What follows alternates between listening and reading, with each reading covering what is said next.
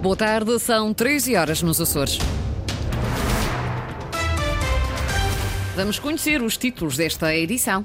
Estado da Saúde e da Educação em debate esta manhã no Parlamento. O Bloco de Esquerda diz que o governo de coligação falha na definição das políticas. O governo insistiu na inclusão dos Açores no cabo submarino nuvem da Google, garante o ministro das Infraestruturas, João Galamba. Partido com sede na Madeira, o JPP, Juntos pelo Povo, estende a sua atividade aos Açores. Esta hora estamos com 22 graus nas cidades de Angra Horta e Ponta Delgada, 23 em Santa Cruz das Flores. Avançamos com as notícias da região, edição das 13, com a jornalista Lília Almeida.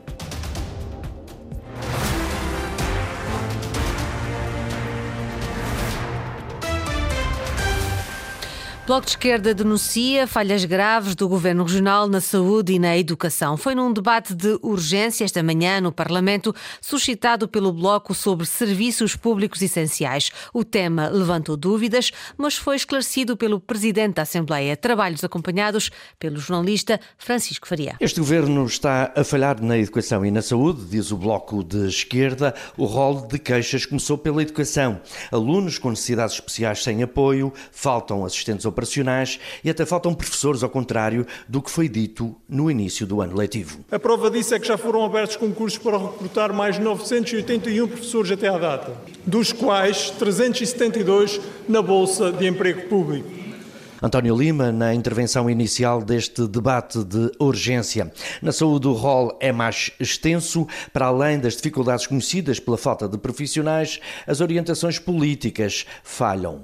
Investimento financiamento adequado, melhor gestão e trabalho, trabalho decente e estável são urgentes para melhorar o Serviço Regional de Saúde. Nas contas do setor, o cenário é desastroso, diz o Bloco.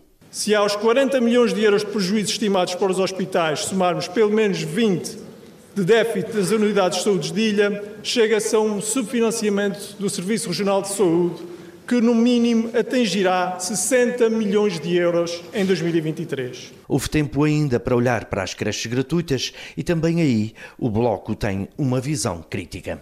E a resposta do Governo às quase 850 crianças em lista de espera foi adotar a política de António Costa e do Governo da República colocar mais crianças nas salas. Debate de urgência sobre serviços públicos essenciais. O CDS não gostou da designação e lembra que há uma lei que define os serviços públicos essenciais. A linha A, serviço de fornecimento de água. A linha B, serviço de fornecimento de energia elétrica. O deputado Pedro Pinto, o presidente da Assembleia Regional, chamou para si a responsabilidade do debate de hoje. Considero que saúde e educação eh, são motivos de interesse público. Luís Garcia, na lei ou não, estes serviços públicos marcaram o debate parlamentar na Horta.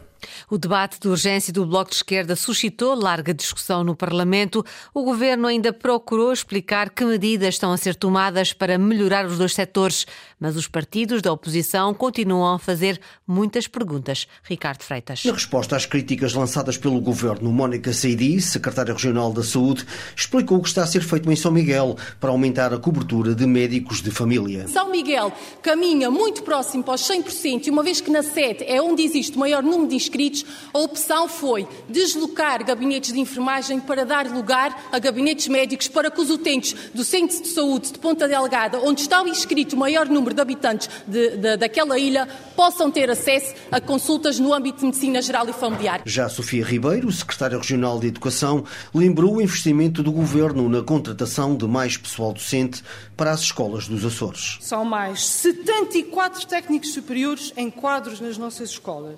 São mais 11 técnicos de informática em quadros nas nossas escolas. São mais 11 assistentes técnicos em quadros nas nossas escolas. São mais 323 assistentes operacionais em quadros nas nossas escolas. São 419 pessoas Mas os deputados deixaram muitas perguntas no ar, a começar por Nuno Barata, da Iniciativa Liberal, que recusa qualquer responsabilidade pela falta de investimento em algumas áreas. Eu quero que a senhora secretária Regional de Educação e a Senhora Secretária Regional da Saúde digam a esta Câmara se a falta de papel nas escolas e os atrasos aos pagamentos das farmácias pelas unidades de saúde é culpa do barato. Também José Pacheco do Chega mostra o seu desagrado pelo incumprimento das promessas do governo e deixa um aviso a pouco mais de um mês do debate do plano e orçamento. Ou é sim ou é não. Não há aqui nem, nem talvez, nem vai ser. Este tipo de conversa, meus amigos, que chega já não cola. Ponto final, acabou. É da maneira que eu estou dizendo para quem quiser.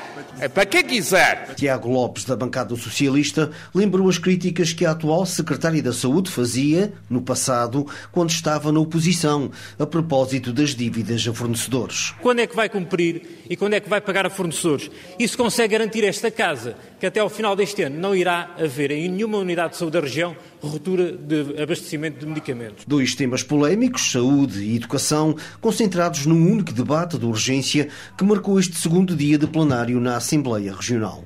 O ministro das Infraestruturas garante que o governo insistiu na inclusão dos Açores no cabo submarino nuvem da Google, que vai ligar Portugal às Bermudas e aos Estados Unidos da América. João Galamba responde a um requerimento do Iniciativa Liberal entregue no Parlamento açoriano a questionar se o governo regional teve conhecimento dos esforços feitos pelo Ministério das Infraestruturas para integrar Portugal no projeto do cabo submarino. Nós já tomamos a iniciativa e, obviamente, nas conversas tivemos uh, com a Google. Referimos sempre os Açores como elemento fundamental deste projeto e, portanto, esperamos que essas conversações com o Governo Regional corram bem. É da maior importância para o país. Se, a ligação da Google ao, ao, continente já era importante, a inclusão dos Açores nesse projeto é da maior importância e, de facto, os Açores têm um, um potencial enorme nestes temas da conectividade. Eh, pela sua, eh, eh, pela sua localização geográfica, constituem um ativo único no mundo da, da, da conectividade e dos dados e, portanto, se puderem ficar incluídos neste projeto é, é, excelente para o país e, obviamente, excelente para os Açores, porque representa uma, uma, oportunidade, uma oportunidade de desenvolvimento assinalável para a região.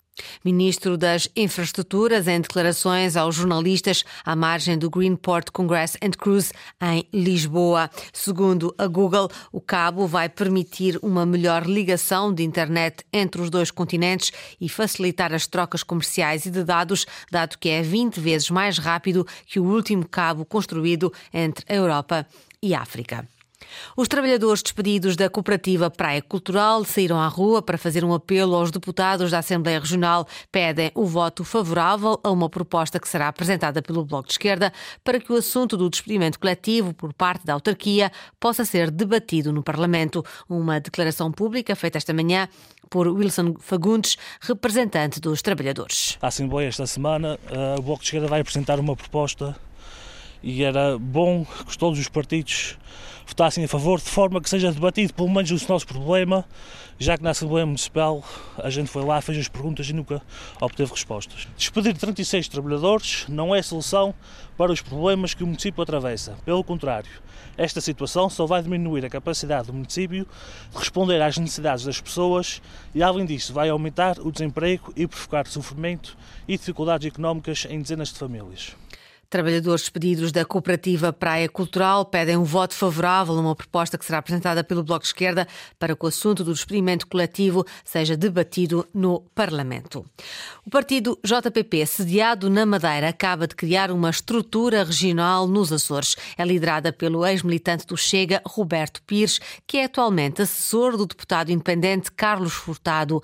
O JPP pretende concorrer às legislativas regionais dos Açores no próximo ano. Sais Furtado partido JPP, Juntos pelo Povo, conseguiu ser a terceira força mais votada nas últimas eleições regionais na Madeira, região onde está sediado. Validou recentemente uma estrutura nos Açores, coordenada por Roberto Pires e João Martins. Dizem-se, sobretudo, defensores de causas regionais e sociais. O JPP não tem espectro nem de direita nem de esquerda. O JPP é um partido que nasce de um movimento de cidadania e, como tal, eh, é um partido partido virado para os cidadãos, para as populações, e não uh, afeta uma ideologia de direita ou de, de esquerda. Mas a balança ideológica inclina-se claramente para a direita. Roberto Pires é ex-militante do Chega e atual assessor do deputado independente Carlos Furtado, também ele dissidente e ex-líder do Chega Açores. O deputado Carlos Furtado está na Assembleia Legislativa Regional como deputado independente, eu sou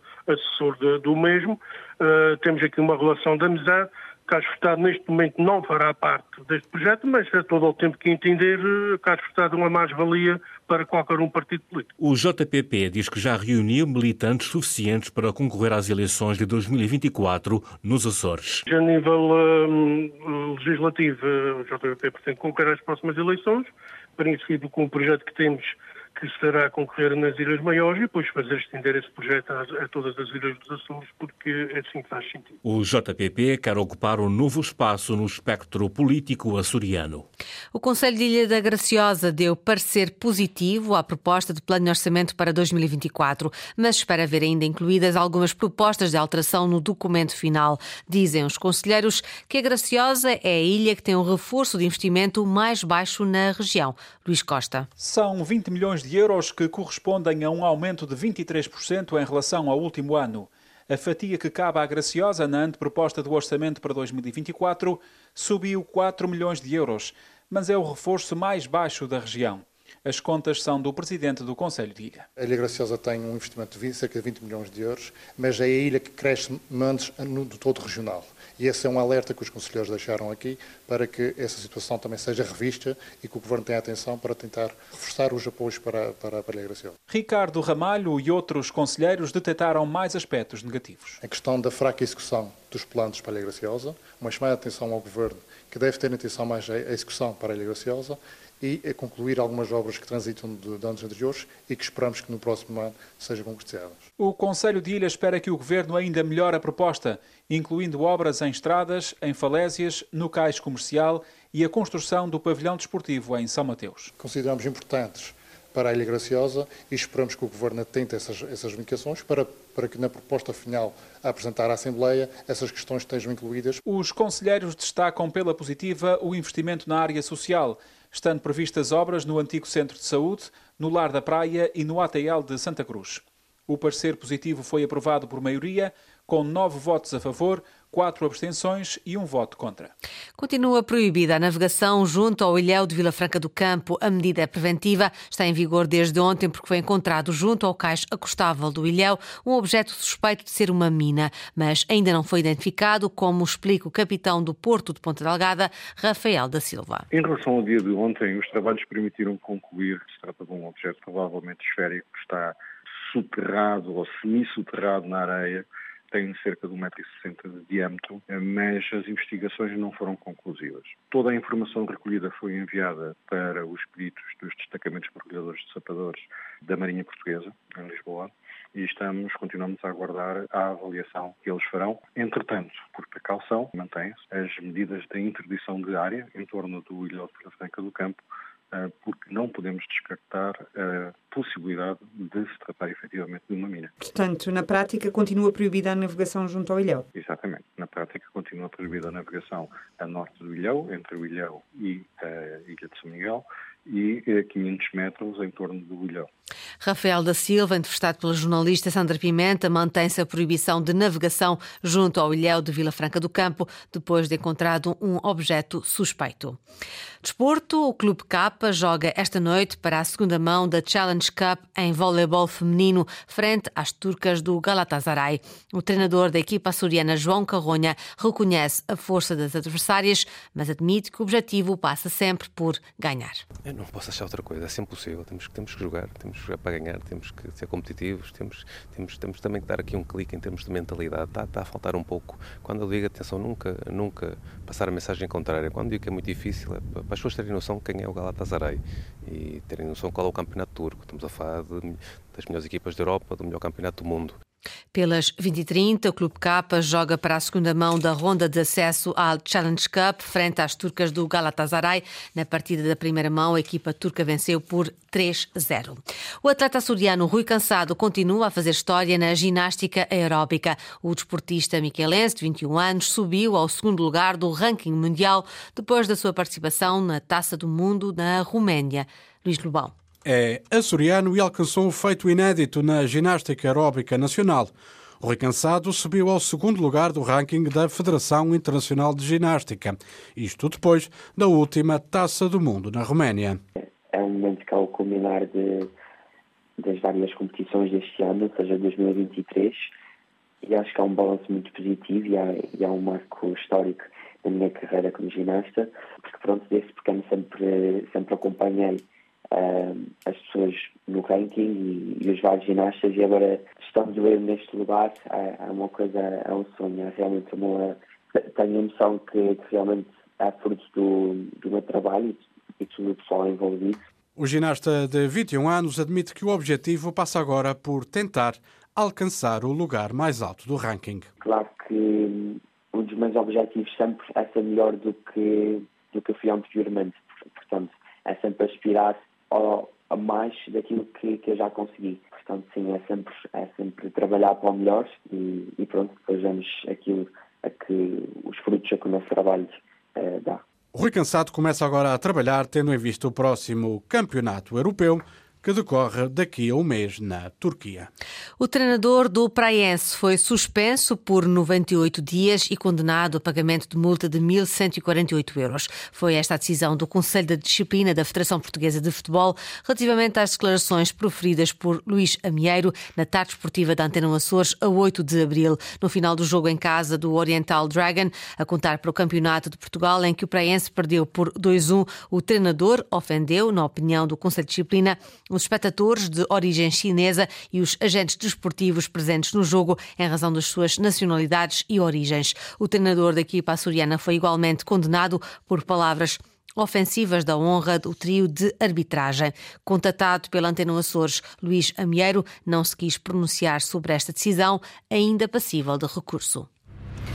Foram as notícias da região, edição das 13 com a jornalista Lília Almeida. Notícias em permanência em acores.rtp.pt e também no Facebook da Antena 1 Açores.